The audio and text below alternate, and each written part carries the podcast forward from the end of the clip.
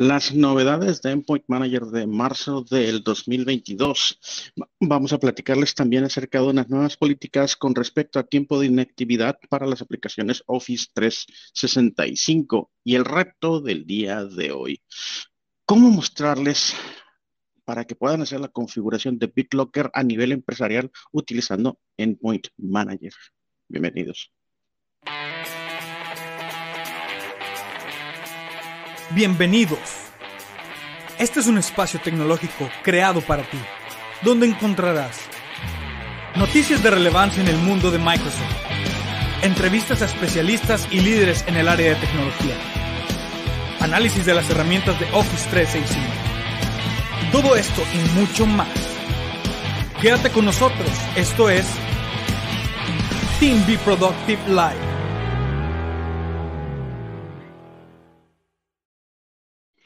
Hola, soy su anfitrión Manuel Nieto y ahora me acompaña Ismael, que ya lo estamos adoptando prácticamente de, forma permanente.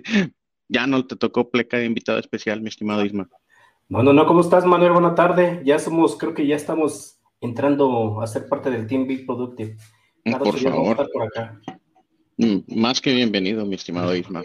Oye, este, me cambié acá de set y lo que estoy viendo es de que este lado me ve oscuro y de este lado me veo claro, Voy a tener que comprar de esas agriolitas de, de youtuber, Así es. Piensan que nada más es para hacer TikToks, pero no. Ah, Definitivamente este, hay muchas cosas que hacer con eso. Acomoda tu micrófono porque otra vez me estoy, me escucho a mí mismo con un delay y como que mi cerebro no carbura. Ok, a ver, déjame bajar un poquito más el volumen porque estoy al 100.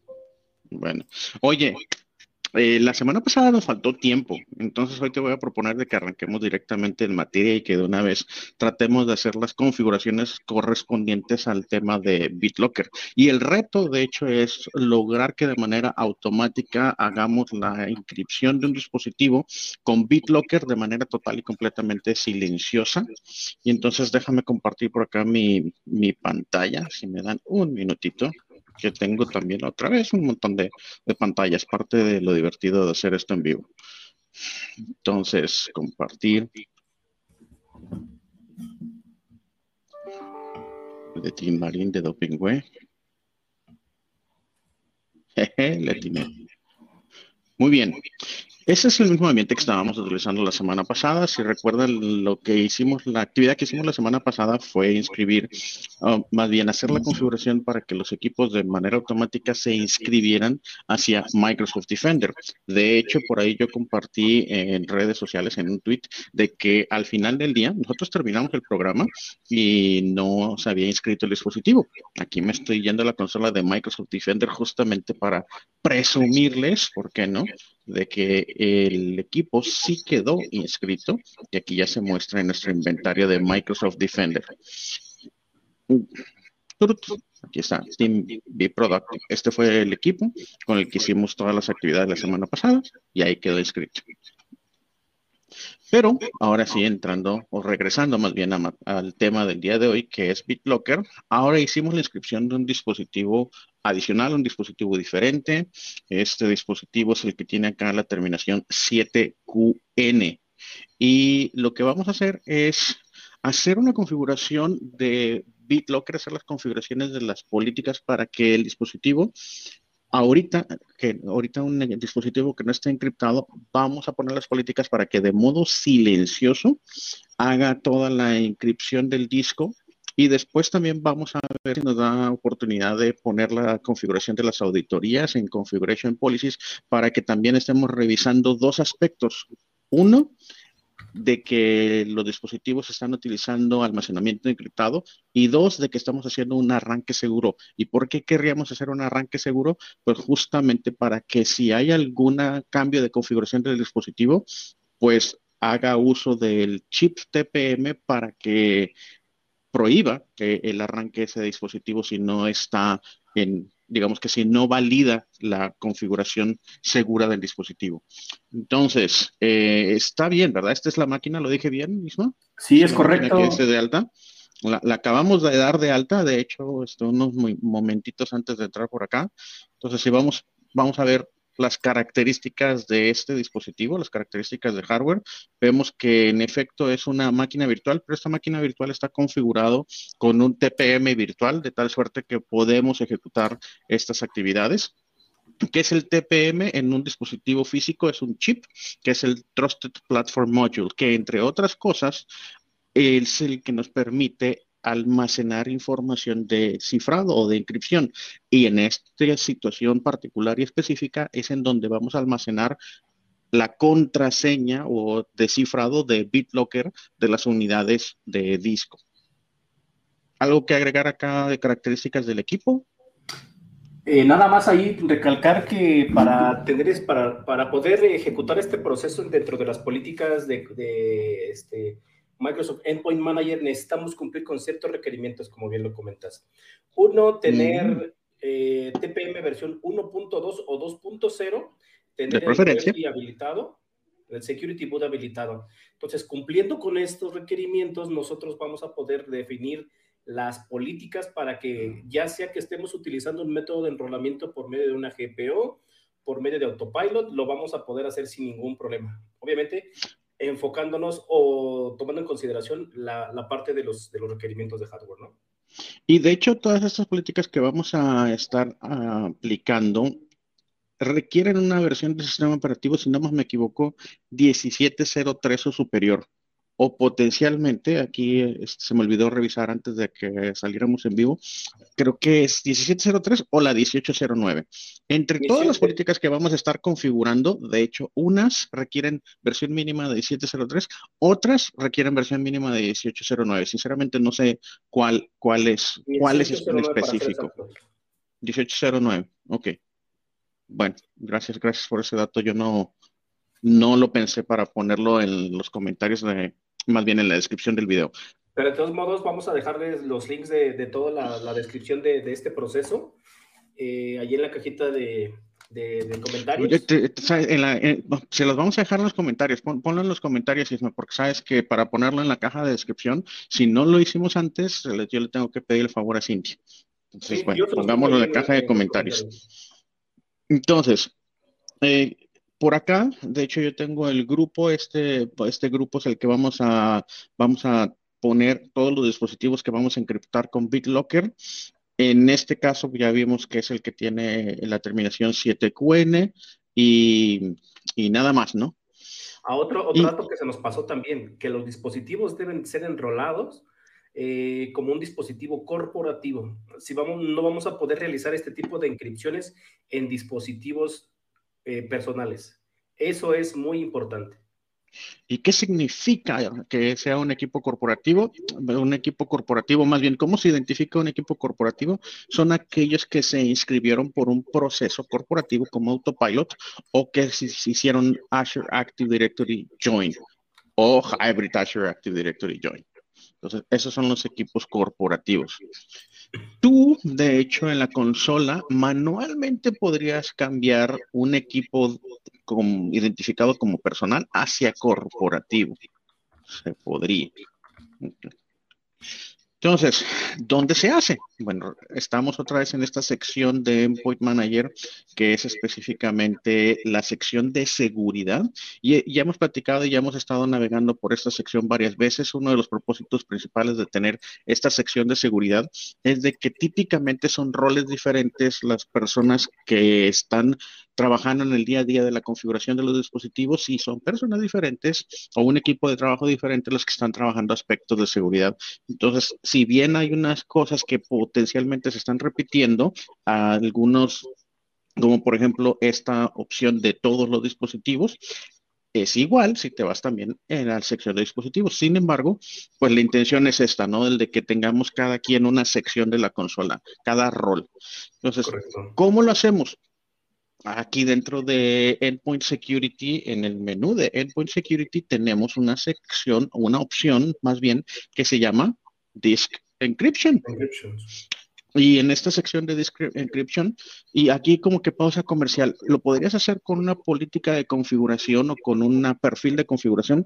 Sí, sí podrías, pero pues ahorita de hecho la mejor recomendación es que lo hagas aquí en la sección de Endpoint Security. Con eso, pues le elegimos la opción de crear perfil. La plataforma es Windows 10 y el perfil, la única opción es BitLocker. Aquí ya tenemos una redacción inicial que nos dice básicamente que la intención es de que tengas configurado BitLocker para tener un cifrado de datos en los dispositivos. Creamos la, la política, vamos a ponerle un nombre súper creativo, Windows 10 Windows BitLocker. BitLocker. De nuevo, como siempre, la recomendación es de que hagan una muy buena descripción porque ustedes en su ambiente seguramente van a tener cada vez más políticas y esto ayuda muchísimo. Nunca voy a dejar de enfatizar este tema. Entonces vamos a poner encripción de dispositivos Windows. Y si me faltó una letra o me salté algo, ustedes disculpen aquí viene lo bueno, ¿no? Vamos a configurar ahora sí estas políticas o estas configuraciones. Tenemos, vamos a ver primeramente las secciones, tenemos la configuración base y después tenemos tres secciones diferentes que son la sección de configuración de BitLocker para dispositivos de almacenamiento dentro del equipo, diferentes a los del sistema operativo, el almacenamiento en donde está el sistema operativo y unidades removibles, ¿no? Primeramente, iniciamos con lo que serían la configuración base de BitLocker. ¿Qué tenemos acá? Y de nuevo, siempre como, como siempre vamos a hacer énfasis a los comentarios que vienen en la burbujita de información. Entonces, número uno, habilitar encripción completa para los discos o las unidades de sistema operativo y de almacenamiento. Sí, queremos hacerlo, ¿no? Si nos vamos a la burbujita, y no me voy a meter a todas las burbujitas, pero yo creo que hay algunas que valen la pena. Si no está configurado, no hay BitLocker o no se hace un cifrado con BitLocker. Si el drive o el almacenamiento ya se encriptó antes de que se aplique esta política, no va a ejecutar ningún tipo de acción. Si el método de encripción y las opciones hacen match ¿cuál sería la traducción? Perdón, se me va el, se me va el mapa. Este, coinciden con esta política, la configuración va a marcar éxito. Y de hecho, si no coinciden, te marca error, by the way.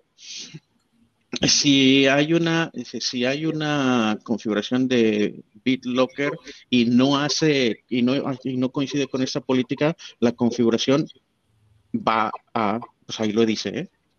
Yo según por, por, experiencia, y ahí lo dice, esto cambia a cada rato, ¿no? Y cada vez enriquecen más estos. De hecho, ahorita vamos a comentar los cambios de, de marzo del, del 2022. Y, y la última vez que vi esto no estaba tan enriquecida la información. Bueno, se puede ver el estatus de inscripción de todos los dispositivos en el reporte de inscripción. Lo vamos a ver. El, este, por default el sistema operativo Windows no solicita o no tiene configurada la inscripción. Sin embargo, el momento en que hagas una integración o que se una un dominio de Azure Active Directory y la MSA y registre el login, me perdí. Bueno, el punto es de que cuando nosotros pongamos la política, vamos a estar con esta política solicitando que los equipos estén encriptados. ¿Cuándo? Cuando se haga login o cuando haga autenticación el equipo o el usuario que esté integrado, que se esté dando login en el equipo, ¿no? Esto solamente para móviles. Eh, ¿Quieres que las, las tarjetitas de información se encripten, sí o no? Sí, quieres que si quieres solicitar un prompt, es decir, una notificación al usuario y una solicitud de pregunta al usuario para eh, inscripción para la inscripción o, acerca de la inscripción de terceros, o sea, no con BitLocker. ¿Qué es lo que pasa? Si tú tienes una inscripción, si digamos que el dispositivo lo tienes encriptado con TrueCrypt o con alguna otra solución, el, este, el sistema operativo o esta política podría provocar algún error. La recomendación es hagan un buen análisis de su ambiente. Si ahorita ya en su ambiente tienen centenas o miles de equipos desplegados y ustedes ponen esta política de manera indiscriminada, potencialmente, y tienen una inscripción ya este, en algunos dispositivos, esto puede provocar un problema, un problema mayor. Entonces, más vale que hagan un buen análisis de su ambiente. Pero, ¿qué es lo que pasa? Nosotros lo que queremos lograr es cero intervenciones por parte del usuario, lo queremos hacer de manera silenciosa. Si nosotros le ponemos aquí este, que no configurado, lo que va a suceder es que al estar, al caer esta política, tengo que ponerle el cargador.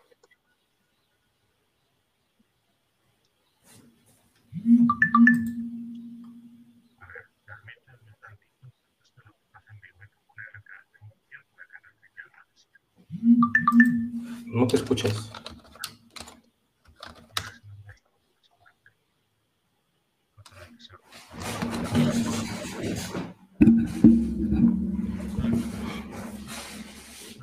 No te escuchas, no te escuchas.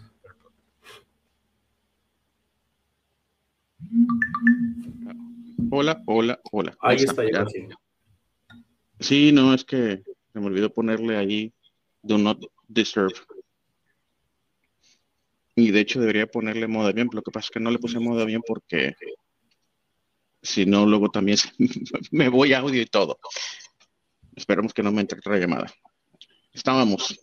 Si nosotros, este, o sea, nosotros tenemos que esconder esta solicitud de o esta consulta, ¿no? ¿Por qué? Porque de lo contrario no podemos hacer la inscripción de forma silenciosa.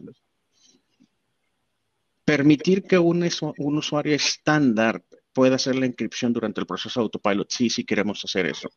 Quieren, quieren que hablemos de, quieren este, todo el tema autopilot, lo, lo comentamos hace varios, incluso hicimos una demostración acá de la configuración de autopilot. Pero sí necesitamos, si los usuarios están, los estamos configurando como debería de ser, los usuarios de auto, el usuario que, que está haciendo proceso autopilot debería ser un usuario estándar. Y al ser un usuario estándar, pues también queremos habilitar la opción de que pueda hacer la inscripción de manera automática a BitLocker para que durante un proceso, proceso de autopilot pueda hacer la inscripción de las unidades, ¿no? Y luego este, permitir que se haga una recuperación y, rotación de contraseñas. A ver, en esto la recomendación es de que sí, que lo habiliten. ¿Y de qué se trata esto? Si por alguna razón ustedes tienen la contraseña BitLocker y por alguna razón la necesitan y la usan, lo que sucede de manera automática al habilitar esta opción es de que hace una rotación de contraseña. Obviamente, pues tomando en consideración eh, esa parte de rotación eh, de contraseñas o de códigos, se almacena directamente en la bóveda de seguridad donde está el dispositivo. ¿Y qué es lo que nos va a ayudar? Obviamente va a ser una rotación, va a estar cambiando constantemente esta llave para cuando ustedes requieran realizar algún movimiento en el equipo, pues obviamente pues ya tengan la, la, llave ahí este, disponible para cuando lo necesiten, ¿no? Así es. Entonces ahora... bueno, aquí un poquito de contexto. Eh, muchas veces nos, nos, preguntan nuestros clientes que ya tienen eh, BitLocker eh, en on-premise, nos preguntan que si podemos hacer milagros, de que quieren integrar lo que ya tienen ahorita de BitLocker con la nube y pues desafortunadamente pues se decepcionan porque pues son tecnologías distintas, una es la nube y otra es on-premise y no podemos hacer como que esa recolección de claves de seguridad que ya están encriptadas, bueno, de que ya están alojadas en, el servidor de BitLocker. Entonces, para esto... Eh, eh, dale, dale. Te digo, entonces para esto, pues sí es eh, como que hacer un corte, dejar BitLocker on-premise por fuera y ya empezar con la parte de BitLocker en, en la nube, pues desde cero, ¿no? Y esto pues también es importante porque pues a veces la gente o los clientes se decepcionan porque, ay, pues cómo no puedo hacer una integración tan sencilla, pues son eh, de la misma familia de, de, servicios, ¿no? O de la marca. Entonces, pues ahí es donde les hacemos precisamente nosotros entender al cliente que, pues sí son de la misma familia, pero se utilizan de diferente forma, son diferentes tecnologías. Entonces, y, incluso este, en escenarios híbridos lo que sí se puede es, hacerlo un poco al revés utilizando Endpoint Manager, de que guardes la información de las contraseñas para encripción en Azure Active Directory y en un directorio activo local. Y ahorita, y ahorita y, ahorita lo, mostramos. Este, sí, a veces es, es, complicado, pero sabes que yo también lo que te iba a decir es a veces autopilot, al menos en un par de proyectos que he tenido oportunidad de participar, ha sido uno de los mejores amigos y una oportunidad para casi creo que hacer borrón y cuenta nueva, en donde tú tienes un par de dispositivos y ese dispositivo le haces autopilot y le dices, oye Juan, este es tu nuevo dispositivo, ¿no? Ya que tienes todo configurado. Entonces, vamos ahora sí. Este, aquí está la parte de, almacenamiento de dispositivos de datos, de sistema operativo y de removibles, ¿no? La más, una de las más sencillas es la de la configuración de almacenamiento de un dispositivo de datos que no es el del sistema operativo. Política de, ¿queremos configurar BitLocker para estos, para estos este, espacios o unidades de almacenamiento? Sí. ¿Queremos recuperación? Sí. ¿Queremos crearle una llave? Sí, y aquí yo creo que vale la pena, porque aquí dices, oye, pues a lo mejor la intuición me dice requerido. Sin embargo, simplemente leer acá en esta burbujita, y de nuevo voy a tratar de hacerlo más grande, es,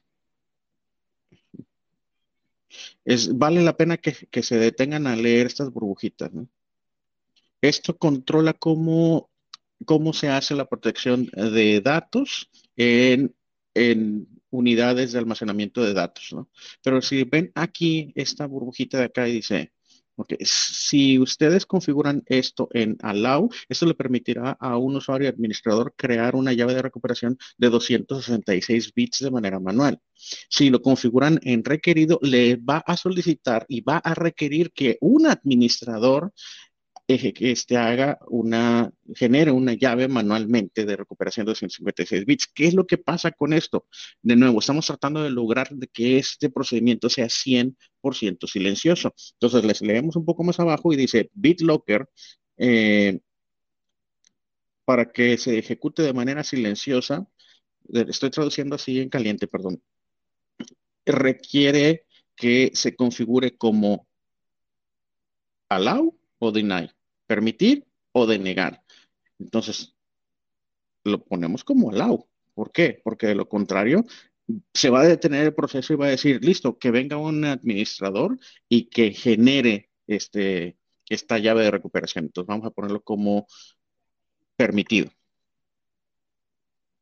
Generar contraseña y llave de recuperación. Solicitar que haga un respaldo de la información de recuperación hacia Azure Active Directory. Creación de password de recuperación permitido o requerido. No lo sé. Ah, bueno, le preguntamos a la burbujita y si no, a Isma. Este, configurando, configurarlo a permitir va a generar una dígito, una contraseña de recuperación de 48 dígitos durante la inicialización de BitLocker y le va a enviar hacia Azure Active Directory. Si la política de salvar información de recuperación de BitLocker está configurada de forma o está habilitada, ¿no? Los administradores van a poder generar una nueva llave de recuperación de forma manual. Eso está repetido. Setting. ¡Eh! Encontré un error en, en Intune. Yo creo que no la debes de. no, no, la permitas. Para que en, automático se vaya a alojar en Azure y esa es la única. Y, obviamente ya tenemos la parte de las llaves rotativas. Bueno, aquí está hasta el final, mi estimado. BitLocker. O sea, para que puedas habilitar BitLocker de manera silenciosa, se debe de configurar como allow o require como permitido o requerido. Entonces no le podemos dar deny, ¿eh? O bloqueado. Entonces vamos a ponerle como allowed. Este, ¿qué más? Bueno, vamos a esconder, lo queremos hacer silencioso, ¿no? Queremos esconder las opciones de recuperación. Sí. Vamos a habilitar para que almacene la información en Active Directory. Fíjate, habilitar que BitLocker después de que es este after recovery information to store eso también suena raro, pero bueno, esta básicamente esta opción lo que permite es de que la información también se, se almacene en Active Directory Domain Services. Le hace un servicio, el servicio de directorio activo local. No tenemos un directorio activo local, entonces lo voy a dejar como no requerido. ¿okay? Luego vamos a bloquear el uso del el Data Recovery Agent. Si ustedes habilitan esta opción, no va, un administrador no va a poder hacer una recuperación a través de un certificado. Esta es otra historia, no lo vamos a comentar, pero básicamente vamos a dejarlo como no configurado. Vamos a prohibir que la escritura a discos o unidades de almacenamiento que no estén protegidos por BitLocker. En efecto. Configurar métodos de encripción para los discos. La recomendación es de que pongan 256 bits XTS. Lo voy a poner en 128 porque la máquina virtual que estamos utilizando está muy lenta. Entonces vamos a ver si de hecho la logramos. Ya Sistema operativo. De memoria, ¿eh? Yay, yay. Entonces, sistema operativo, más bien unidad de donde está el sistema operativo, vamos a configurarle BitLocker, sí. Vamos a solicitar autenticación de inicio, sí. Y entonces, ¿cómo le vas a hacer? Si quieres que lo haga silencioso. Bueno, aquí vienen las opciones. queremos, ¿qué es lo que pasa? Si tú configuras BitLocker y no tienes un chip de TPM, puedes utilizar una llave USB puedes utilizar un de, arranque, ¿no? Pero cuando tienes un chip TPM, puedes utilizar el propio chip de TPM y ahí es en donde está la llave de encripción para acceder a la información del disco. Entonces, aquí lo que puedes hacer es ponerle permitido y, y, me voy a ir adelantado porque creo que ya llevamos como 20 minutos nada más en esta configuración, pero si tú pones permitido aquí, tú tienes que ponerle bloqueado al resto de la misma forma que si tú quisieras poner un pin de inicio por alguna razón, lo cual lo haría mucho más difícil si quieres hacerlo silencioso, tendrías que ponerle aquí permitido y de hecho, no, lo estoy haciendo mal. Este tendría que ser aquí requerido, y los demás bloqueados. Entonces, aquí vamos a ponerle requerido, requerido, para el chip de TPM de inicio y este va a estar bloqueado. Entonces, una opción y las demás bloqueadas. Pero entonces, ¿por qué me permite tenerlo como no configurado? No tengo una respuesta. no tengo la menor idea. Este, pero la experiencia nos dice que así debe de ser. Deshabilitar BitLocker en dispositivos donde el TPM este, no sea compatible. Sí, no. ¿Por qué? Vamos a ver si lo dice acá. Básicamente, si no tiene TPM, podrías utilizar una USB o podrías utilizar algo, ¿no? Sin embargo, este, lo que estamos buscando en este escenario es de que sí o sí se encripte el dispositivo y de que se encripte en los dispositivos que utilizando el chip TPM. Entonces, utilizando o configurando esto a sí va a deshabilitar BitLocker de que sea configurado sin un TPM chip. Ok. Disable BitLocker on devices where TPM es incompatible. A lo mejor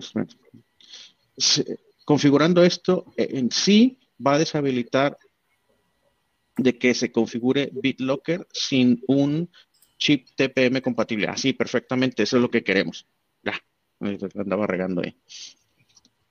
Esta configuración puede ser, este, se puede utilizar para pruebas, sin embargo, se sugiere que no se sugiere que se habilite BitLocker sin un TPM.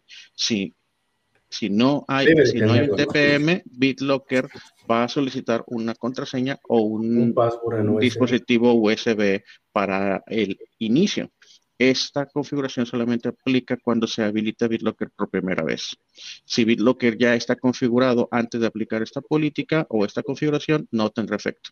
Listo. Eh, permitir un mensaje de recuperación IORL en preboot. ¿Qué es lo que sucede si está tratando de entrar alguien y le aparece o sea, y no se acuerda o no puede acceder por alguna razón porque hubo una modificación, porque lo que sea? Este, aquí tú la opción de poner un texto. Incluso hasta cuando tú formateas o es un equipo que está encriptado, extraes el disco y lo quieres conectar, lo formateas, te aparece, este, estos mensajitos te aparecen ahí. Que el dispositivo está siendo, está encriptado por seguridad, bla, bla, bla, bla, bla. Reportalo.com. Bueno, mm, Aquí lo, lo, lo, voy a dejar no configurado, pero esa sería la intención. Contraseña mínima, pues bueno, no estamos haciendo con PIN mínimo, este no, no estamos configurando PIN, igual le voy a dejar ahí 8. Y luego configurar el método de inscripción para las unidades de sistema operativo. La recomendación 256, bits XTS. Si los dispositivos tienen bajas propiedades, este, bajas características, probablemente se sientan más lentas hay que probar muchas pruebas antes de eso. Y finalmente, las unidades removibles. Vamos a marcarlo como configurado y dice configurar los métodos de inscripción para unidades extraíbles. Aquí la recomendación es 256 XTS.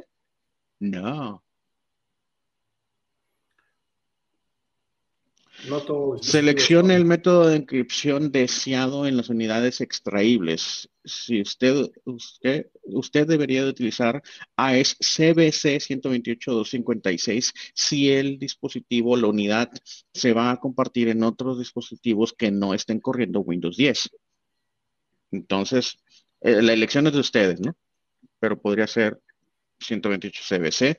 Por lo pronto, lo importante es de que esté encriptado. Ahora, yo no sé tú, este, Isma, pero por ejemplo, yo he tenido un poco de experiencias medias confusas cuando habilito estas dos eh, políticas, que es bloquear eh, escritura hacia unidad, unidad extraíble si no está encriptada. La recomendación es de que ambas les pongan que sí. Sin embargo, recomendación personal, no me hagan caso si no quieren. Esto yo lo configuro en una política independiente.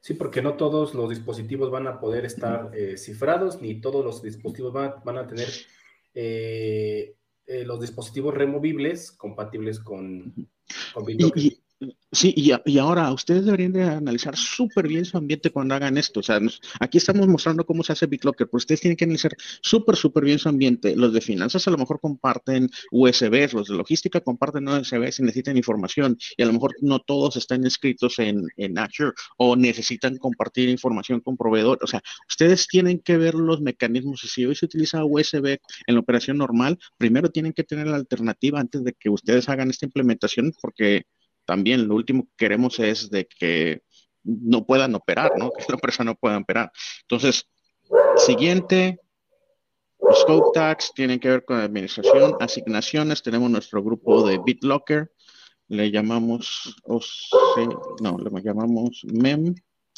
Windows, BitLocker. Seleccionamos, siguiente, revisamos toda nuestra configuración que esté perfectamente bien, creamos. Con esto ya vamos a empezar el trabajo. Vamos rápido a tu máquina, compártanos tu máquina y ¿por qué no nos muestras este, cuál es el estatus actual de tu dispositivo? Eh, sí pusiste ahí dentro del grupo, sí pusiste mi... Sí, está aquí, mira. Ahí está. Ah, ok, excelente. Pero vamos a tener el tiempo este entre que haga check-in tu tu equipo y que aparezca mientras compartimos un par de noticias en lo que le revisamos qué es lo que pasa. ¿no? Porque ahorita todavía tu máquina, según esto, el último check-in fue a las 4.44, eh, a lo mejor la libramos, no lo sé. comparte, comparte. ¿Ahí estás viendo?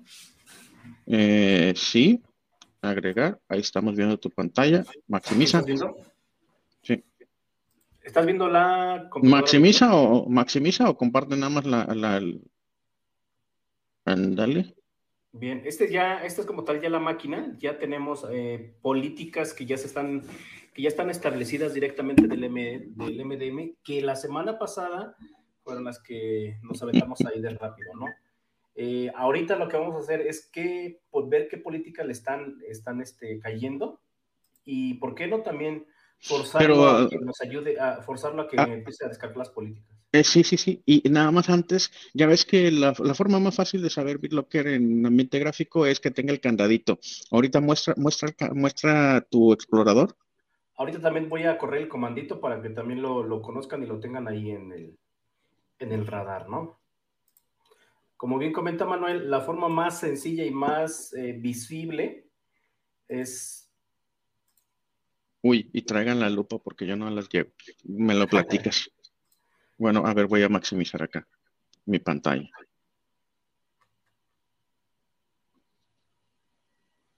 Ahí está. Ah, ahí no está el candadito. No está el candadito, está el, está el, eh, logotipo de Windows.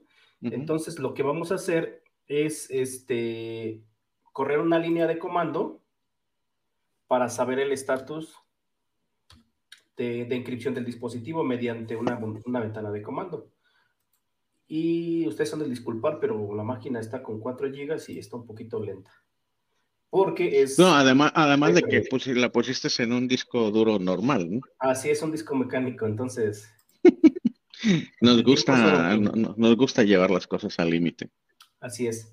Entonces, ¿cómo, qué, ¿qué es lo que vamos a hacer? Vamos a escribir manage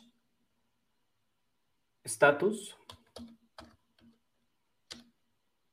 ah, no, perdón, guion BD menos status espacio C dos puntos. ¿Qué pasó? Status. Ahí está. Y vemos que aún no está cifrado el de... Protección desactivada. Es correcto. Entonces, eh, cuando el proceso o el progreso está realmente corriendo, eh, nos vamos a dar cuenta si corremos este, aquí el porcentaje que va a llevar, que va llevando. Entonces, vamos a otra forma más, este, más complicada, es precisamente ir al registro. Eso. no, este, al administrador de tareas. Yo dije, wow, aquí vamos a hacer un buen show. Pensé que ibas a mostrar la, la, política este, no, es que en registro. Aquí está, programador de tareas. Mientras se abre, vamos a ver el... Todavía está abriendo. Ayúdame, por favor, Manuel, a darle un este, sincronizar. ¿Una sincronización? Sí, desde la, desde la consola.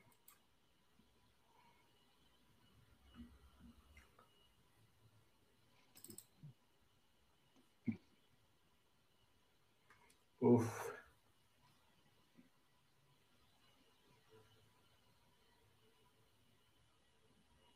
Listo. Mira, los dos abren al mismo tiempo. Vamos primero a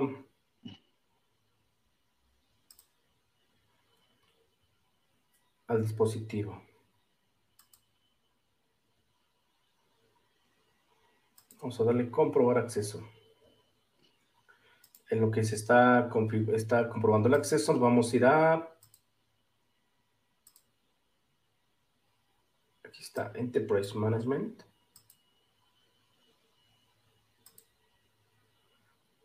Windows.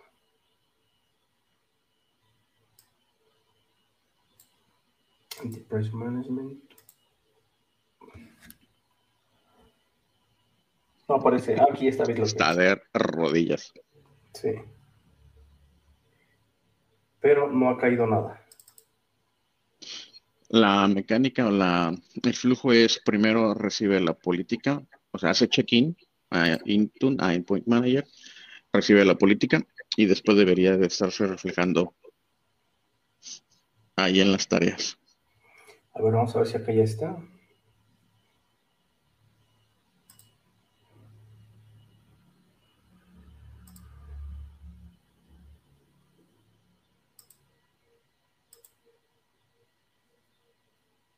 Aquí ya está, mira. Ya, ok. Entonces ya nosotros le lanzamos una sincronización. Ya no sé exactamente desde qué lado alcanzamos a sincronizar primero. Y ahí ya este, recibió la política. Vamos a dejarlo ahí en lo que, ¿por qué no platicamos una nota para darle oportunidad a que sucedan las cosas? Sí, si quieres, este, comparta, compartes. Entonces. O déjame te comparto esta nota, mira, que está súper importante también y la vamos comentando. Dame un segundito.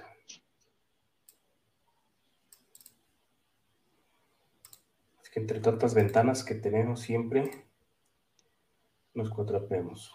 Bien.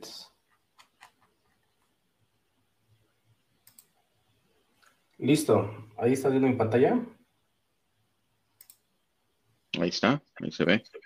Si me ves bien o le doy un poquito más de zoom. Dale zoom, dale un, dos o tres zooms, ¿no? Para que lo vean bien. Listo. Bueno, de, dentro de todo, dentro de todas las mejoras que ha estado Microsoft lanzando durante este año, digo, llevamos tres meses y obviamente pues eh, han hecho unas mejoras bastante importantes que mucha gente o administradores que tienen que ver con Intune y en especial los que tienen eh, dispositivos administrados con Mac OS, pues van a estar muy felices, Manuel. Sí, hay actualizaciones, hubo actualizaciones en enero, en febrero y ahora también en marzo pero ninguna de las anteriores pues estaba enfocada a lo que tenía que ver con dispositivos eh, Mac OS y sobre todo la administración, ¿no? Que pues prácticamente fue debido a una gran demanda que tenían de solicitudes de clientes con una gran cantidad de, correos y, de sugerencias que estaban haciendo hacia la parte de Microsoft, que pues ya decidieron, o más bien, o ya desde justamente este momento, desde la actualización de marzo, ya, los administradores pueden cargar eh, archivos PKG directamente en la consola de Intune sin necesidad de que utilicemos alguna herramienta de empaquetado para las aplicaciones de Intune para Mac. eso está buenísimo, ¿no? Sí, o sea, está, o sea, está mucho más sencillo que está mucho más sencillo que en el caso de Windows, porque Windows, eh, si tú haces un despliegue solamente como MSI, que sería como Line of Business, tienes, pierdes bastantes cualidades, ¿no? Como la posibilidad de desinstalarlo de forma automática. Y, bueno, pierdes bastantes. La recomendación es de que cuando estés lanzando aplicaciones lo hagas como Win32, lo cual requiere una preparación del paquete de instalación. Así es, pues Y que este lo pueda tomar el PKG así directamente. Pues está, buenísimo. Sí, porque para lo que tiene que ver con Windows 10, primero, primero necesitamos bajar el, el MSI o el EXE posteriormente pasarlo por un proceso para que ese archivito que sacamos o que encapsulamos para subirlo a Intune lo reconozca de manera automática. Entonces, eh, esta mejora significa que pues ya la mayor parte de los administradores de, de, Intune que están enfocados en la parte de, administradores de Mac, pues ya puedan implementar los instaladores de, de Mac OS sin ninguna complicación, ¿no? Incluso pues también vamos a poder tener acceso a, eh, no poder tener acceso a una Mac sin ningún problema para estar haciendo pruebas, porque también van, se van a poder hacer una tipo simulación de, instalación ahí. Súper. Ah, ah, hay, hay, otra, este, hay otras novedades por ahí, ¿no? Así es. Eh, dentro de todo esto, también es que las mejoras adicionales de la experiencia de configuración que también estamos esperando, Manuel. Mejora sobre la experiencia de las configuraciones de políticas directamente en la consola, ¿no? Donde eh, precisamente Microsoft se está concentrando dentro de todas las plantillas de seguridad de Windows 10 y de Windows Server, porque ya van a estar integrando todo ese tipo de plantillas, ¿no? ¿Qué es lo que van a hacer? Pues obviamente, si se, dieron cuenta, muchos que ya tienen eh, la, consola abierta, antes no, nos, no, nos mostraban esta, no nos mostraba esta parte, ¿no? Un contador de quiénes y cuántos son los dispositivos que están eh, adquiriendo esa política, ¿no? Nos teníamos que ir a un reporte y generarlo, bueno, así que generar el reporte y ver cuántos estaban afectándose por esa política. Ahora ya no. Ya abres la política y de manera inmediata te va a aparecer este pequeño recuadrito o este pequeño, eh, pues, dashboard, ¿no? De lo que se está haciendo. Sí, y, y, y, al parecer lo que yo entiendo es de que cambiaron de forma significativa la, por, la manera en que se generan los reportes de estatus de las políticas de configuración y que poco a poco van a ir desapareciendo la clásica dona de políticas, de estatus de las políticas y ahora lo van a ir cambiando a este tipo de reporte o gráfica que nos da mejor detalle y en teoría más actualizado. Así es, digo, porque ya no va a haber necesidad de que estés pimponeando entre una sección y otra de, la consola, ¿no? Tú te vas a la política, puedes, puedes ver o generar un reporte ahí mismo, o dentro de esa misma este, sección, acá abajo te está apareciendo la, para la asignación de los reportes, mira. Ahí, te, lo voy a mostrar en vivo porque ahorita justamente me metí a verlo. Este es lo que estamos, e, esta es la novedad. Básicamente, cuando tú tienes este, este, una configuración o un perfil, ahora te puedes meter al perfil y la primera vista que vas a obtener del estatus del despliegue de la política es así, en donde dice eh, los errores que has tenido en los conflictos, se aplica o no aplica, y vas a poder ver el estatus de asignación para cada uno de los dispositivos, pero lo vas a tener que generar y esta información va a estar mucho más actualizada. ¿Cómo es que funcionaba tradicionalmente y por qué es este cambio? No por qué, sino que más bien cuál es, cómo notas fácilmente este cambio. Pues vámonos rápidamente, por ejemplo, a nuestra política de BitLocker y si vemos nuestra política de BitLocker, este tipo de políticas todavía se muestran en este formato de dona que por cierto, mira, ya, ya lo mostró como éxito. Entonces, y esta información no necesariamente está actualizada al instante, cosa que con las nueva, la nueva presentación sí están actualizados prácticamente al instante, ¿no? Pues lo solicitas la generación y te da el detalle rápidamente. Y aquí está se aplicó, no aplicó la política. Si te vas a la parte de los reportes, ya te da un poquito más de detalle en cada una de las secciones, ¿eh? A la, a la sección de reportes de acá, ¿esta de, de monitoreo o a la sección de, reportes? De la misma política. Ok, en la política, Windows, Configuration Profiles, en la misma política y... Ahí donde dice generar, generar ahí, View Report.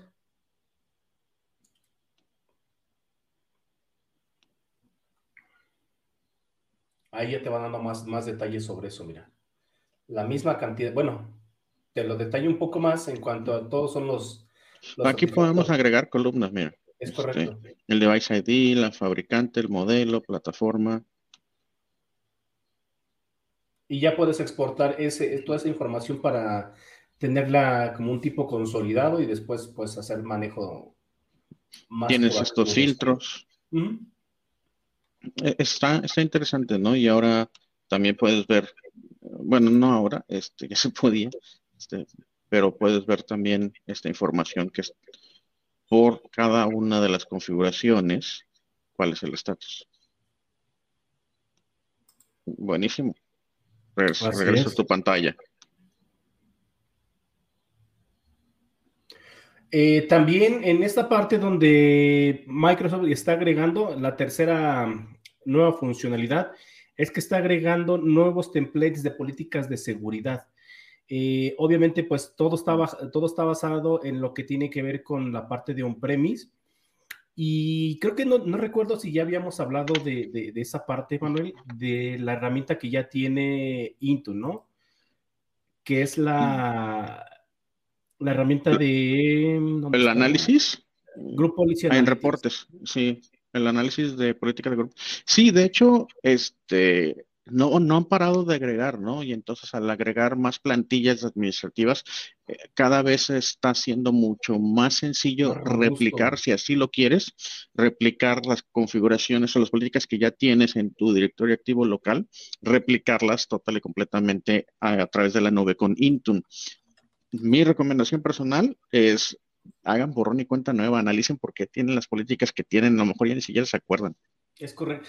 Lo que, ¿Qué es lo que nos va a ayudar esta política? Bueno, esta, esta herramienta, perdón, nos va a ayudar a que nosotros vamos a poder extraer eh, un XML de las políticas de grupo, locales de grupo, la vamos a poder importar aquí, importamos el archivito, y qué es lo que nos va a traer todo eso set de configuración, nos va a poder leer y nos va a poder decir qué porcentaje de sets o de configuraciones son compatibles para que tú los puedas tener directamente en Intune. Los que son compatibles te dice, ¿sabes qué? Ya sea por medio de un, un tipo Mauri, una política de seguridad o una plantilla de seguridad. O el catálogo. Ajá. Los, vas a poder, los vas a poder este, trasladar a Intune. Los que no, pues obviamente pues hay que esperar, ¿no? Definitivamente no es un no rotundo, pero sí hay que estar esperando. ¿Qué te puedo decir? De hace un año para acá, miles de configuraciones que se han estado eh, migrando hacia la parte de Intune. Es importante también resaltar que el hecho de que tengamos un porcentaje de una política ya este, compatible con Intune no nos quiere decir que nos va a dar la misma experiencia que si la tuviéramos eh, aplicada como en on-premise.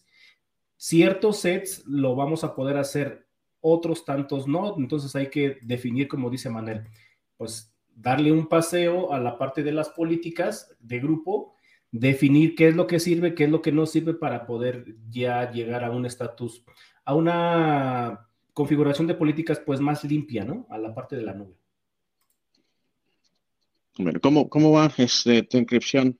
Acabo de reiniciar la máquina porque este, nada más para asegurar de que ya estaba. Déjame. Bueno, ahí les va. ¿Por qué no seguimos mientras esté haciendo una parte importante de la configuración? Porque si bien ya configuramos BitLocker y fue relativamente sencillo, vamos a compartir mi pantalla.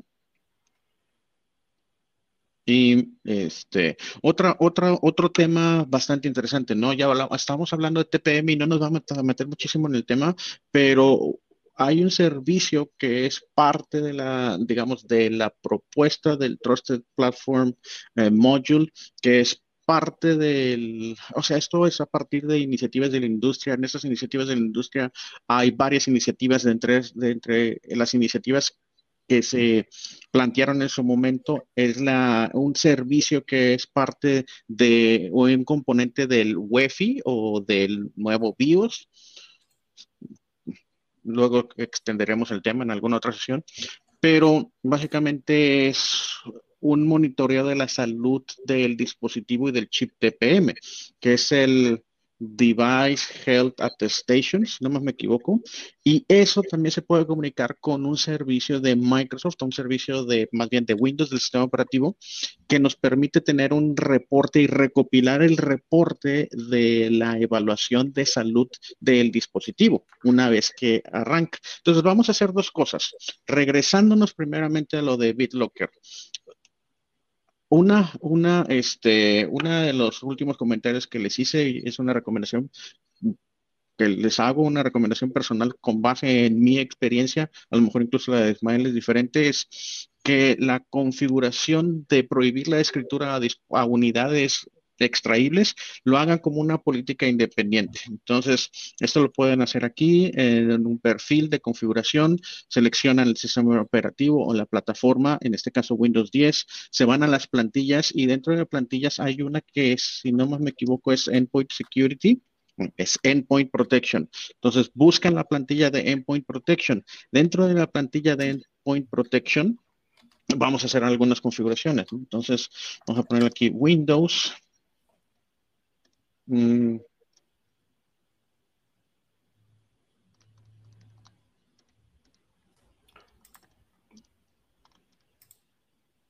Vamos a ponerle BitLocker USB, ¿no?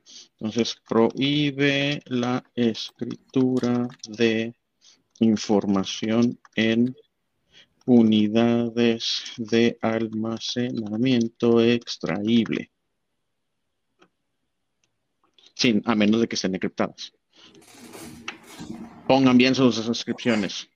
Y aquí tenemos toda una serie de configuraciones que podemos habilitar y nos vamos a la que dice Windows Encryption, a la sección que dice Windows Encryption. Dentro de la sección de Windows Encryption van a haber cosas semejantes a las que ya configuramos, ¿no? Como por ejemplo la encripción del dispositivo, la configuración de BitLocker y dentro y hasta abajo tenemos algo muy, muy semejante que es unidades o la configuración para unidades extraíbles o removibles. Y aquí es en donde yo, por experiencia propia, es en donde le pongo bloquear el acceso a escritura en unidades extraíbles que no estén protegidas por BitLocker y también el prohibir la el acceso a escritura a dispositivos que están configurados en otras organizaciones. Pausa comercial. Y a ver si aquí lo dice. Mm. Cada, cada organización, cada tenant de, Microsoft 365 tiene un identificador, es un bill número y se guarda en el registro. Si el dispositivo tiene esta información en registro y coincide con la de tu organización, te va a permitir leer esta unidad. Y si no coincide con tu organización, no te lo va a permitir.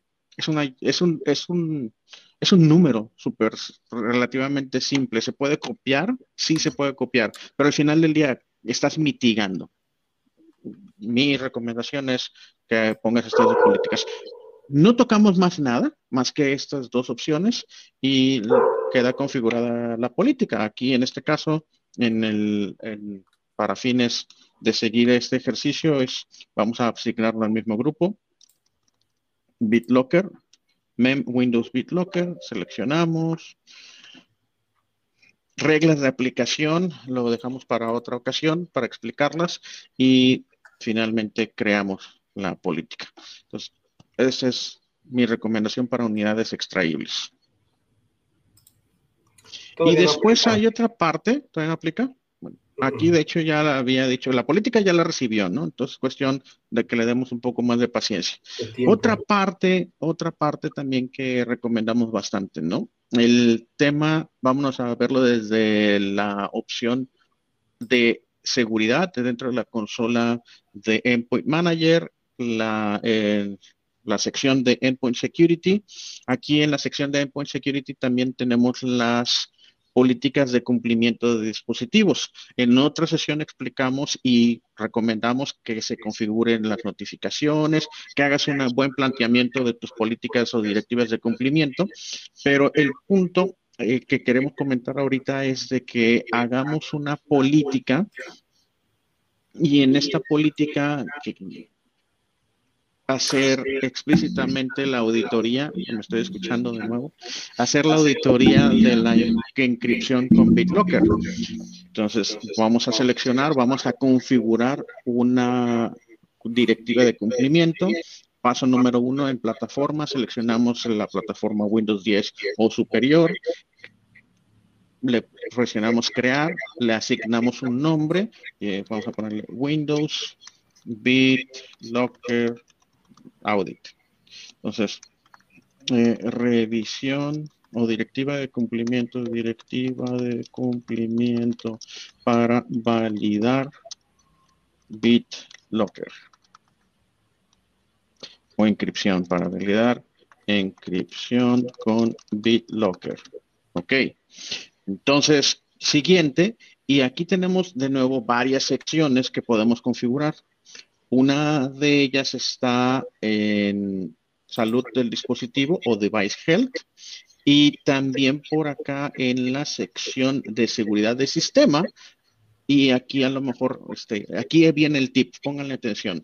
El tip es, si se van a, si se van a, a la sección de salud de dispositivo o device health, aquí viene la opción que dice requerir BitLocker y requerir inicio seguro o arranque seguro del dispositivo habilitado. Entonces, aquí son las, estas dos son las opciones que lo ponemos o lo configuramos como requeridos.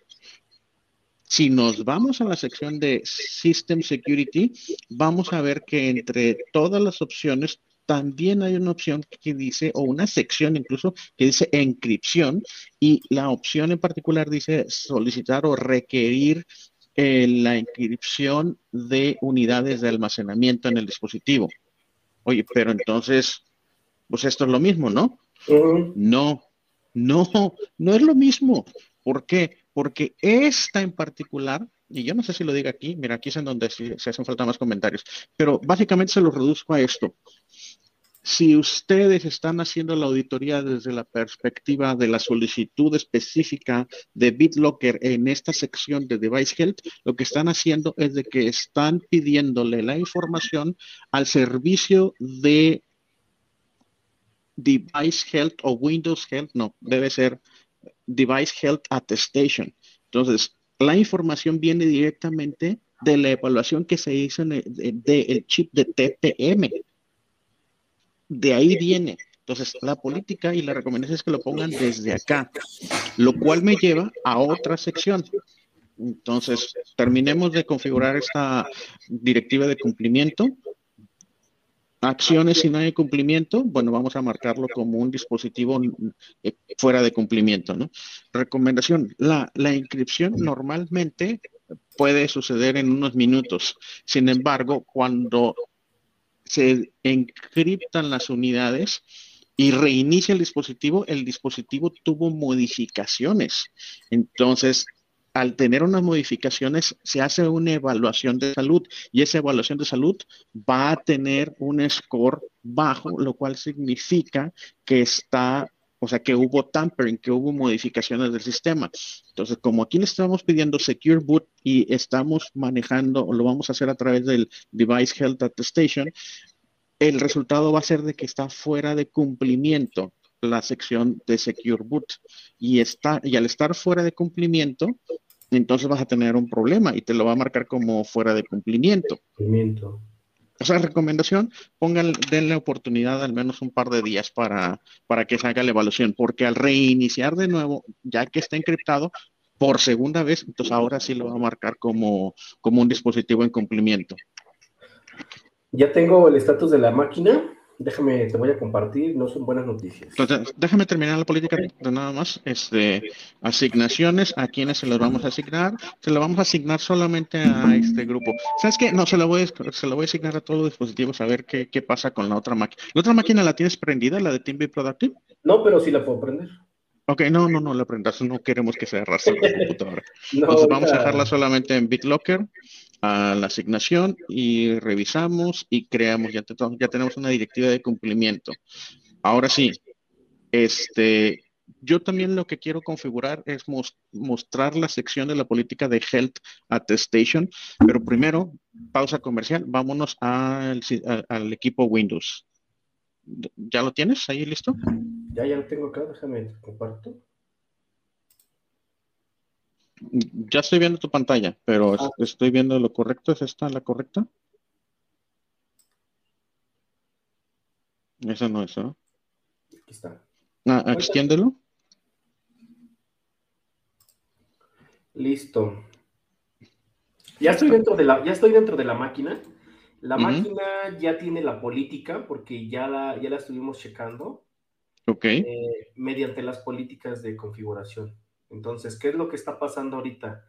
Que no suelo hacer a lo mejor estas, este, estas pruebas de, en equipos virtuales porque pues conforme puede pasar que jalen o que no jalen. Entonces vimos que la política ya reportó en la consola y ya, está, ya está aplicada la política. Vimos que en el equipo ya está aplicada la política. ¿Cómo nos damos cuenta? Pues aquí está, miren. Ahí está ya BitLocker. ¿Qué es lo que está pasando? Yo configuro, yo tengo configurado Hyper-V en esta máquina. Bueno, esta máquina es de por medio de Hyper-V. Pero mire, aquí ya está el error. Y ese fue tu error. Filet enable silent encryption. The TPM is not available. Ah, este, ok. Ahí cuando hicimos la máquina virtual nos faltó ponerle una opción específica para que habilite la, el, chip TPM, o sea, que, que puedas virtualizarlo. Sí la tenía desde el inicio, ¿eh? ¿Ah, Ahí está. No, no, no, no, la, no las llevo. no las llevo, te creo. Ah, bueno, aquí, este, ahí cómo le hago para que la veas más grande. Bueno, el chiste que dices, hay que habilitar el, arranque seguro. Y obviamente hay una, opción que dice compatibilidad con cifrado. Habilitamos esa y en automático se habilita un módulo de TPM este, virtual. Entonces, bueno, no, no sería un TeamB Productive sin una, sin una demo fallida. Bueno, pero creo que nunca habíamos fallado en una. Oye, sí, no, no fallamos, nos hace falta tiempo, pero, pero no fallamos, es cierto. Ni modo. Pero bueno, ahí está el hecho de que recibió la política y de que la, de que la pudimos este, configurar, la pudimos lanzar.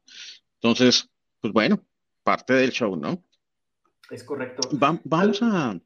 Tal vez sabes que a lo mejor el próximo programa voy a enrolar una máquina, pero ahora con Workstation con VMware y voy a tratar de agregar el TPM, pero ya la vamos a agregar igual con un método de enrolamiento corporativo para que aplique la política y se enrole y aplique BitLocker.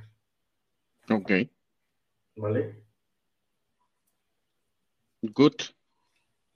Pues bueno, entonces, este, ah, una, una, una, un temita que, que quiero mostrar, a ver, y, ahorita, bueno, no, no te vaya, no, no, no vamos a salir tan mal, vas a ver.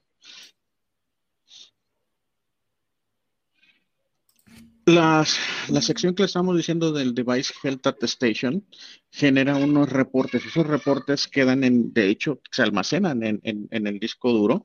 No recuerdo exactamente en qué ruta.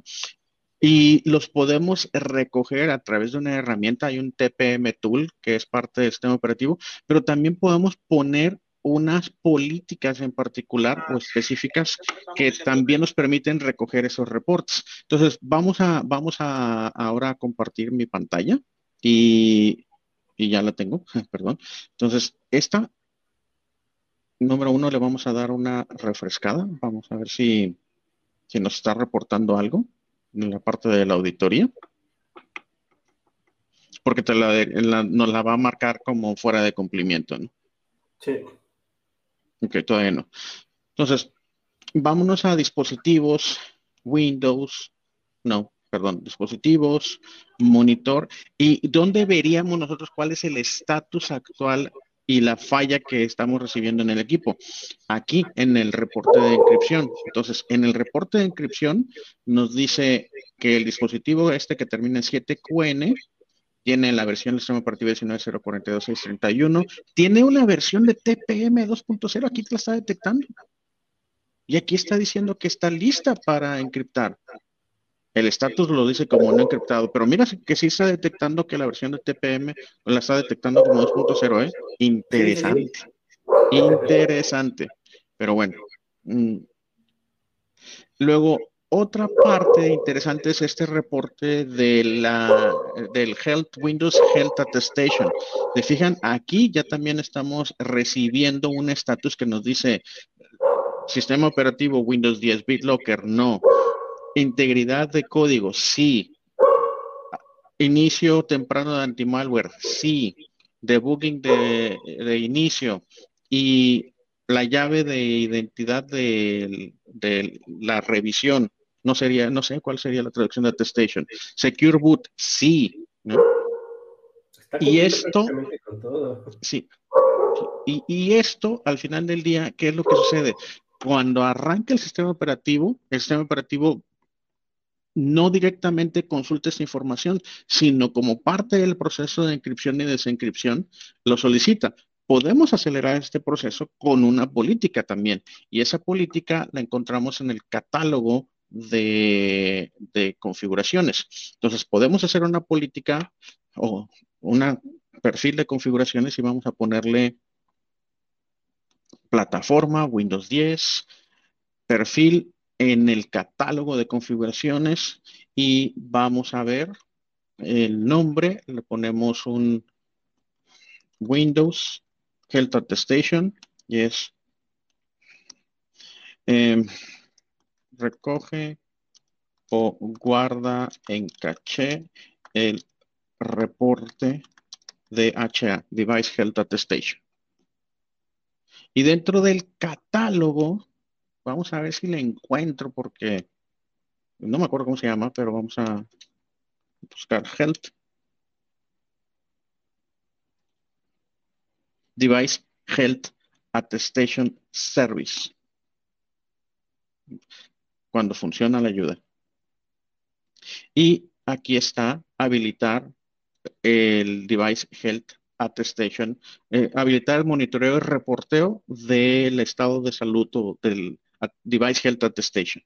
Entonces, literalmente, tomamos esta y la habilitamos.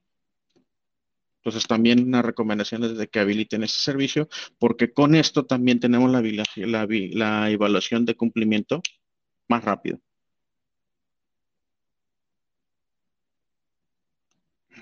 Scope Tax.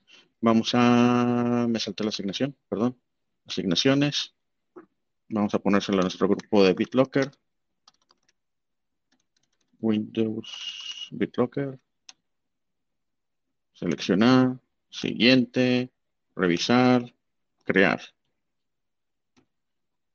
Y con eso eh, vamos a estar recopilando esta información que nos va a permitir ejecutar la evaluación de cumplimiento de directivas este, de una forma más acelerada, mejor.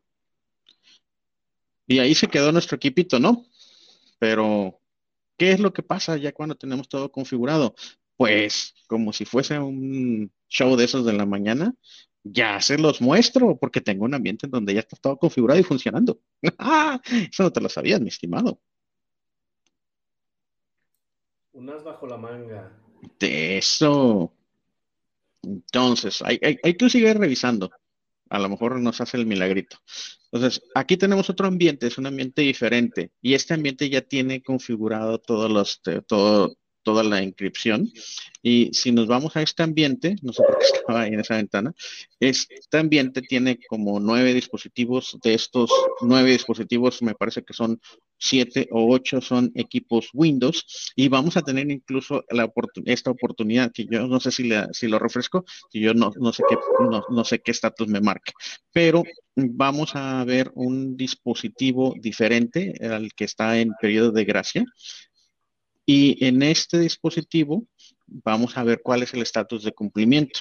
Entonces, tenemos una política que se llama diferente, pero que hace lo mismo, hace la inscripción, está configurado tal como se los mostramos.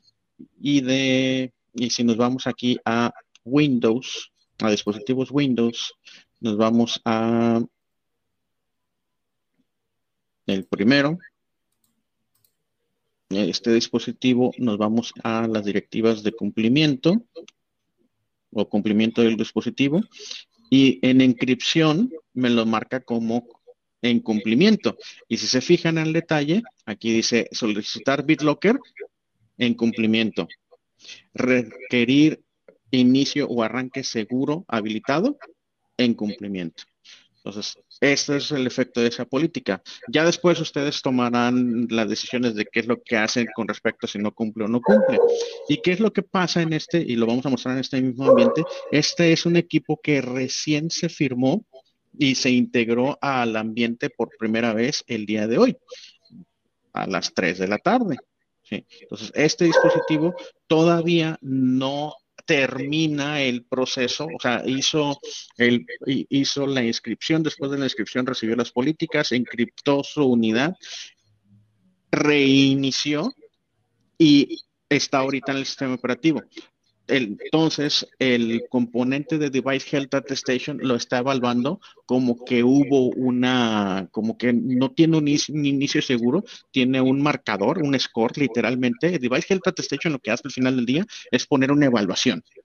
Este, y digamos, por, es diferente, pero digamos que eh, ahorita lo que está diciendo el servicio de Device Health Attestation, el cual toma eh, Windows y nos lo comparte hacia Intune, es que no tiene un 10 perfecto. Entonces hubo una modificación, hubo algo, algo cambió en el sistema. ¿Qué fue lo que cambió? Pues de que ahora el disco está encriptado. Entonces por eso está en este periodo de gracia. En la parte de cumplimiento nosotros les comentamos, pongan un periodo, no lo pongan de inmediato, porque si lo ponen y lo marcan de inmediato fuera de cumplimiento, pues pues no le das oportunidad de que suceda este proceso de inscripción, evaluación y luego volver a evaluar de que está todo, de que está todo bien, ¿no? con el inicio seguro. Entonces, este equipo nos vamos a cumplimiento y en cumplimiento la política, en este caso la política de inscripción dice que no está, o sea, ah, bueno, todavía no hacen la inscripción, está marcada como que está habilitado el Secure Boot, pero todavía no detecta que está haciendo el, que, que, que ya ejecutó la inscripción de BitLocker. ¿Qué es lo que haríamos acá? Ah, pues vámonos a la parte del reporte, lo cual es en la sección de dispositivos monitoreo y en el reporte de inscripción, aquí debería de aparecernos que el dispositivo no está encriptado. Aquí está, este es uno de los dispositivos que no está encriptado. Entonces, el perfil ya lo recibió, ya, ya está listo para ser encriptado, pero todavía no, me todavía no lo reporta como, todavía no lo vemos como encriptado. Entonces, este dispositivo a las 3 de la tarde se inscribió, ahorita son las 5 y media, y todavía no reporta que ha terminado la inscripción. Pero así es la dinámica. ¿Qué, más? ¿Qué más Ahorita estaba haciendo, bueno, estoy haciendo un cambio en la máquina Ahí hmm. como nada más para ver si, para que no nos vayamos en ceros, a ver si empieza a ser el... No, ya, ya mostramos aquí. Ya mostramos acá un ambiente. Pero, me llamó la atención es ¿eh? de que sí la hiciste este, esa preparación de forma correcta. No sé por qué no se está dejando la, la inscripción. A ver, ahorita lo vamos a... Y le puse 128, ¿eh? no, no, no te hice la maldad de ponerlo en 256. No, porque si fuera la política de plano, pues ahí te estuviera marcando que la política pues, está mal, ¿no? Sí, sí, sí. de hecho, ya regresé al ambiente en donde está el equipo de Ismael. Si nos vamos a monitoreo, reporte de inscripción, pues nos lo marca como listo, ¿no? No, no está encriptado, pero lo marca como listo. Vamos a esperar un momentito, pero si quieres comentar. Detalles, el, la unidad de sistema operativo no está protegida. Ah, mira, aquí está, que el chip de TPM aún no está listo para BitLocker. Ya te reportó. Sí, ahí a ver, aquí lo estoy viendo, mira. Porque no estamos viendo tu pantalla. Ahí está. Listo. Ah, ok, bien. Ahorita acabo de, de habilitar una opción que hace como que un chequeo del, del, TPM de la, de la máquina virtual. ¿No es el TPM tool? ¿Mande? Ah, afuera de la máquina virtual. Sí, fuera de la máquina virtual, pero mm. hay que apagarla y volverla a encender para, para poder hacer este tipo de cambios. Ahorita ya está, ya está habilitada. Déjame entrar. A ver si tenemos suerte. Ojalá. Sería buenísimo verlo. Pero mientras, voy a comentar otra notita que les tengo. Entonces, en lo que vemos eso, vamos a compartir una notita. Es una notita rápida, así que movamos, movamos el show. Entre todas las opciones que tengo aquí de pantallas, esta es la notita que quiero compartir. Esta es una notita de, de Petri, de la página de Petri, que tienen muy buena información alrededor de Office 365, Microsoft 365. La nota es publicada el 25 de marzo del 2022 por Rabia Naurin. Perdón, seguramente no se dice así.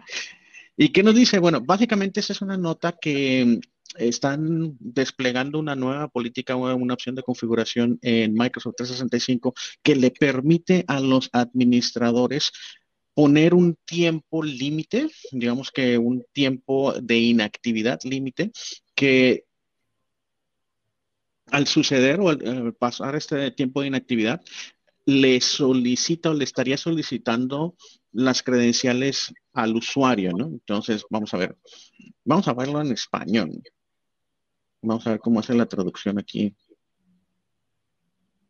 El Edge.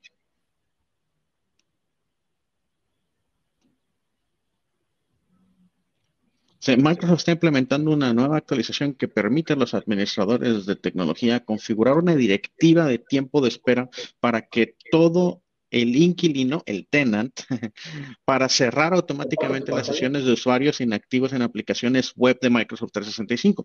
Y aquí está el paréntesis, está este, esto ahorita funciona única y exclusivamente para las aplicaciones web de Microsoft 365. esta nueva función de tiempo de espera de sesión inactiva está actualmente disponible en versión preliminar y debería de ayudar a proteger los datos del usuario de acceso no autorizado en dispositivos no administrados o dispositivos compartidos. Hasta ahora las aplicaciones... Ay, pues este, por favor. No, ando mal. Ando mal. Producción. Mike. Sí, ¿qué onda, Mike? Bueno, ya les había leído toda esta primera sección, ¿no? Este primer párrafo dice, hasta ahora las aplicaciones web de Microsoft 365 como, como, Outlook Web App, SharePoint Online permitían a los usuarios personalizar la configuración de tiempo de espera inactivo para aplicaciones individuales. Sin embargo, esta nueva característica eventualmente reemplazará las implementaciones actuales y garantizará la coherencia en los tiempos de espera de sesión de todas las aplicaciones Microsoft 365, lo cual hace todo el sentido del mundo. Esto ayuda a proteger los datos confidenciales de la empresa y agrega otra capa de seguridad para los usuarios finales que trabajan en dispositivos no corporativos o, compartidos. Ustedes están en esa situación y ustedes lo saben. Cuando un usuario alcance la sesión de tiempo de espera inactivo que ha establecido, ok, recibirá una notificación de que está a punto de cerrarse la sesión. Tienen que seleccionar permanecer conectados o se cerrará automáticamente la sesión de todas las aplicaciones web Microsoft 365. Entonces, ¿cómo lo hacen? Vámonos a cambiar ahora y voy a compartir porque la encontré la configuración. Yo no la conocía. Este la busqué, la encontré. Entonces, vámonos a un ambiente donde tenemos esto ahí a la mano. Mm, en esto no es. Pantalla equivocada, perdonen ustedes.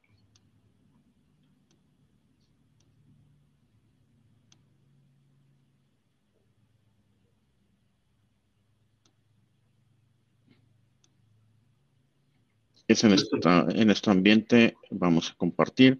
Y básicamente si ustedes van a la consola de administración de Microsoft 365, en la sección de configuración o settings, en el menú que se llama configuraciones de la organización o org settings, busquen la opción literalmente idle session timeout preview.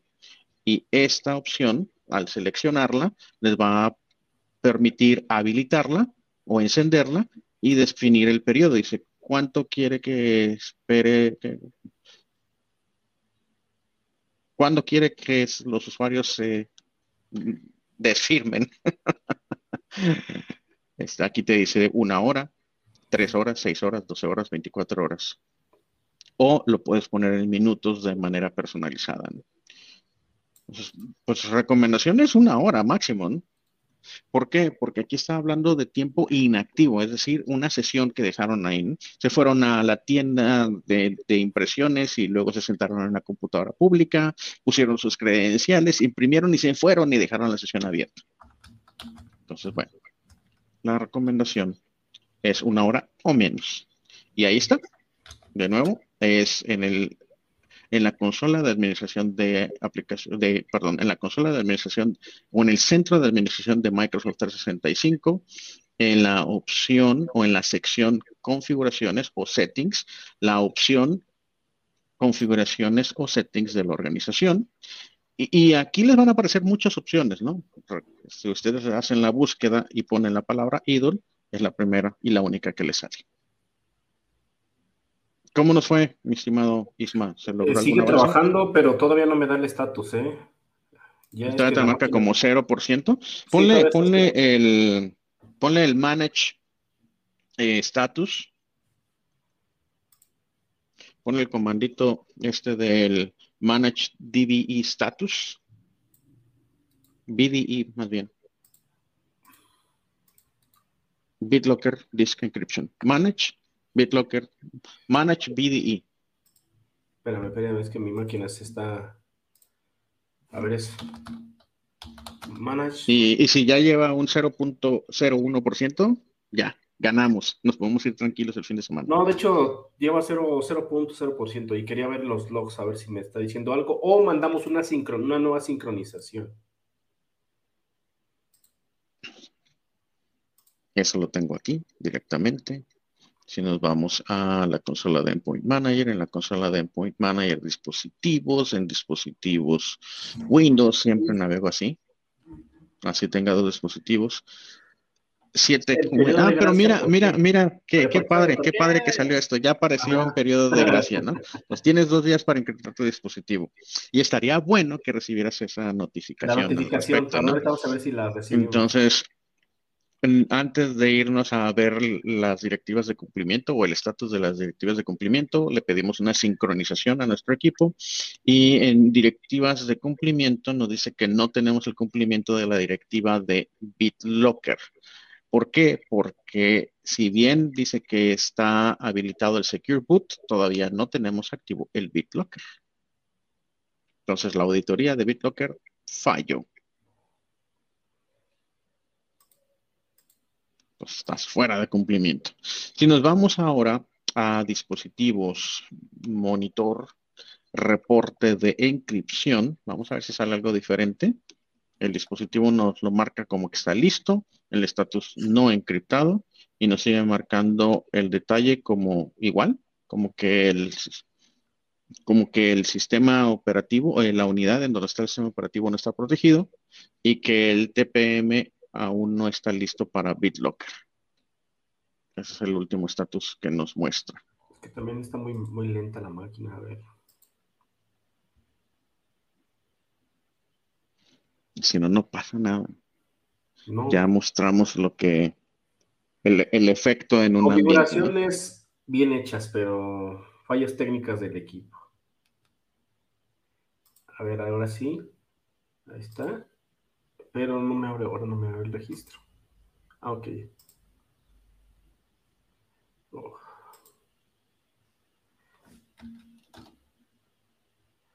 No, sigue 0.0. Ah, mira, attestation es, es una buena traducción, certificación, ¿no? Atestiguación. Gracias, Alex. Pero sí me gusta certificación para adoptarla. Y, mira, mira, aplausos. Tenemos porras. Gracias, mi estimado Alex. Alex Hernández. Saludo. Sorry por la máquina, sorry por la máquina, pero necesito ver logs, logs, logs, logs, logs. Siempre que se hace en un ambiente de laboratorio, siempre que vamos a aplicar la política y esto, estamos en un ambiente, este, una organización, decenas, centenas de equipos dispersos geográficamente, tranquilo. Justamente. No eh, tiene que ser inmediato. Justamente teníamos un dilema el martes con una organización bastante grande, internacional y transnacional. Resulta que tú ya sabes la historia, que las políticas este, están haciendo una, tienen una transición de un MDM hacia otro MDM, donde en el MDM original no tenían una centralización, no tenían centralización de envío de aplicaciones. Entonces, querían enviar alguna actualización de alguna aplicación, la mandaban por WhatsApp, la instalaban y ¡pum! Sin ningún problema se instalaba de manera inmediata. ¿Qué es lo que está pasando? Pero, con intervención del usuario, ¿no? Así es. ¿Qué es lo que está pasando ahorita? Eh, estamos en una transición que también debemos de evangelizar a nuestros usuarios o a nuestros clientes para esa transición. Pero pausa, pausa, pausa. ¿Qué significa eso en automático? O sea, vean la situación. Es, tú le estás entregando dispositivos que no tienen seguridad de ningún tipo, potencialmente, o no sabes o no tienen la menor idea, en las manos de un usuario. Eh, y, y, le están mandando una aplicación y el usuario le puede instalar. Entonces, tiene, significa que tiene permiso de administración sobre ese dispositivo. Por alguna razón no le puso contraseña. Ah, se le olvidó, se lo robaron ahí está la información, porque la aplicación específica de la que está hablando Ismael es una aplicación que básicamente es la base del ERP de esa empresa. Así es. Imagínate cuánto, o sea, lo que, la afectación que podría tener el que pierdan un celular de esos. Sin embargo, la reacción natural humana y de, total y completamente entendible es, no, es que con el está muy lento espérate, tienes seguridad en el dispositivo y ahora tienes todas estas opciones. ¿Y sabes qué? Vas a ver hasta en tu recibo de celular. ¿Por qué? Porque adivina qué. Ahora no tienen instalado YouTube y no lo pueden instalar. Se, realiza, se, realizaron configuraciones eh, pues más apropiadas al negocio, configuraciones de perfiles de kiosco para dispositivos que pues a lo mejor no están específicamente con alguna persona, pero eh, se utilizan de manera específica hacia una ruta. Eh, se fueron inicialmente con una versión 1, esos equipos para recolección de pedidos. Eh, obviamente hubo necesidad de estar, de estar actualizando la, la aplicación. Ojo, dentro de los requerimientos que vienen ya estipulados con Microsoft para este tipo de situaciones, es de que por lo menos tenga el 90% de, de la batería que esté cargado con, bueno, por lo, por lo menos con el 90% de la batería y obviamente pues que esté conectado a una red Wi-Fi. ¿Qué es lo que pasa? Si nosotros vamos, mandamos la aplicación y en ningún momento el dispositivo se conecta a una red Wi-Fi, no va a recibir la aplicación. Tiene que estar conectada a una red Wi-Fi que tenga suficiente ancho de banda para poder eh, eh, bajar la aplicación, desinstalar la anterior, instalar la, la, propia, la, la nueva. hicimos pruebas durante tres horas. Yo, yo enrolé un dispositivo. Todo funciona maravilla. Yo, yo enrolé un dispositivo desde mi casa con un perfil de Perú, de Ecuador, y sin ningún problema. Lo conecté a la red Wi-Fi, vámonos. 10, 15 minutos ya estaba el dispositivo. Eh, iniciamos pruebas a las 8 de la noche con los dispositivos porque tienen que regresar de, diferentes localidades a, tocar base a, la compañía, a hacer sincronización. Guayaquil. Así es. Entonces, ¿qué es lo que pasaba? Teníamos como a 10 personas ahí tratando, eh, así como que ya me toca, ya me toca, ya me toca. Entonces, hicimos este, este ejercicio de desinstalar la aplicación. Sí la desinstalaba, pero no instalaba la nueva. ¿Por qué? Le comentaba a Manuel que casualmente le pregunté al administrador, oye, ¿y por qué tienen un, este, un speed test en el dispositivo?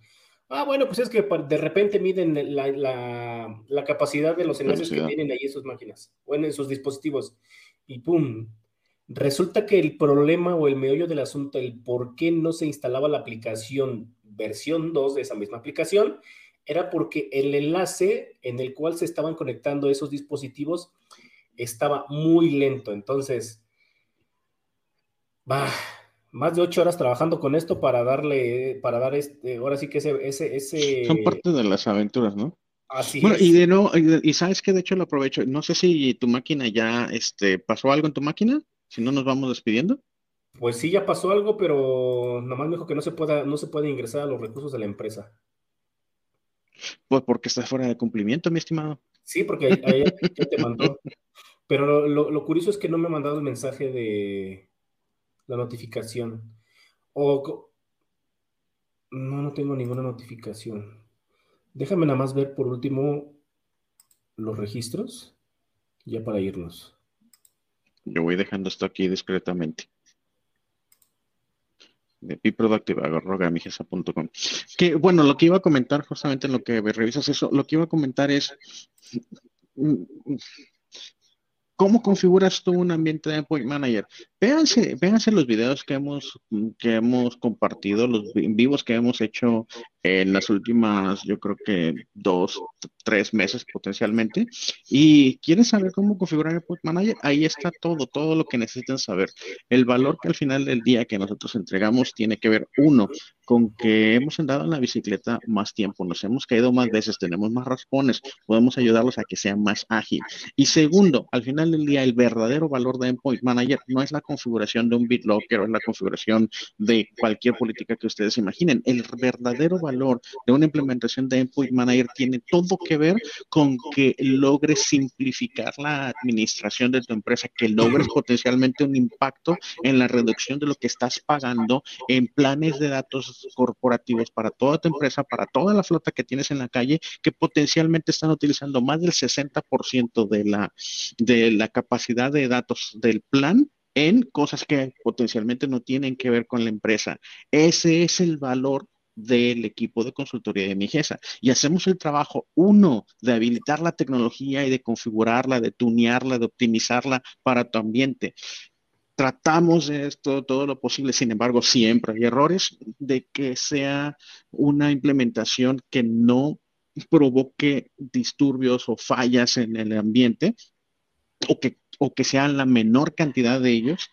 Y lo que al final del día también les entrega gran valor es ese acompañamiento que nosotros también hacemos desde la perspectiva del usuario. Y ese es la parte en donde Mike debería tirarse su, su, comercial porque él es el que lidera todo ese equipo, en donde no solamente nosotros agarramos y ponemos BitLocker por acá y se distribuye de manera silenciosa, sino que también hacemos el acompañamiento con el usuario para decirle, señores, vamos a tener la oportunidad de encriptar la información que está en su, en su, disco duro, las unidades de almacenamiento. Y esta es la nueva forma que ustedes pueden trabajar con USBs en donde ustedes comparten datos internamente y la manera en que criptan un almacenamiento y entonces hacer ese acompañamiento y ese entendimiento por parte del usuario para que entregue el valor. Que por cierto, ya se me estaba pasando, pero también tengo otra cosa súper interesante porque de nuevo, todo esto que hacemos son una serie de actividades y de políticas que tienen que ver con mitigar Yo les voy a poner aquí un caso que me pareció súper interesante. Yo ya lo había visto anteriormente, o sea, tiene tiempo, pero ustedes creen que la bala de plata. O sea, si ustedes encriptan el, disco duro, están haciendo bien, eso es lo que deberían de hacer y eso tiene muchísimos, pero muchísimos beneficios. Sin embargo, aún con un disco encriptado, existe la posibilidad de que alguien que tenga toda la intención de robar información potencialmente lo puede lograr. Y tienes entonces que empezar a configurar diferentes señales, como por ejemplo el Defender. Tienes que empezar a unir distintas acciones. Entonces voy a mostrar rápidamente si lo encuentro. Aquí está. Vean esta cadena, se las recomiendo. Es de, estamos en Twitter y es de John Aubrey. Básicamente, él aquí describe cómo en una hora hizo una preparación de robo de información. Entonces es John Aubrey. en este hilo de Twitter, él describe cómo se preparó para en una hora tomar, robar la información de una unidad cifrada de BitLocker. Vean la complejidad la complejidad es que eh, tuvo que hacer un análisis, tuvo que, para empezar, comprar una computadora idéntica a la que pretendía, de la que pretendía robar información. Tuvo que deshacer, descomponer, desintegrar toda esa máquina, hacer un análisis para encontrar dónde estaban los diferentes componentes que eran relevantes para poder copiar la información de desencripción este, después conseguir, cuál, identificar cuál era el chip de TPM, buscar la información técnica de ese chip, buscar el diagrama, hacer un análisis del diagrama. Pero bueno, bajo toda esa descripción, al final del día pudo tener acceso a, información. Este, esa es toda una historia que tiene que ver con, con este, incluso un potencial, eh, ¿cómo se llama? Este, bribe, básicamente cómo este, saber en dónde iba a estar cierta persona, en, un hotel, en una ciudad lejana, cómo poder dar una mordida o como se le diga a una, a una persona en un hotel para tener acceso durante una hora a un cuarto de hotel, tomar la computadora, robar su información. Entonces, oigan, estas cosas sí suceden deberían de encriptar la información.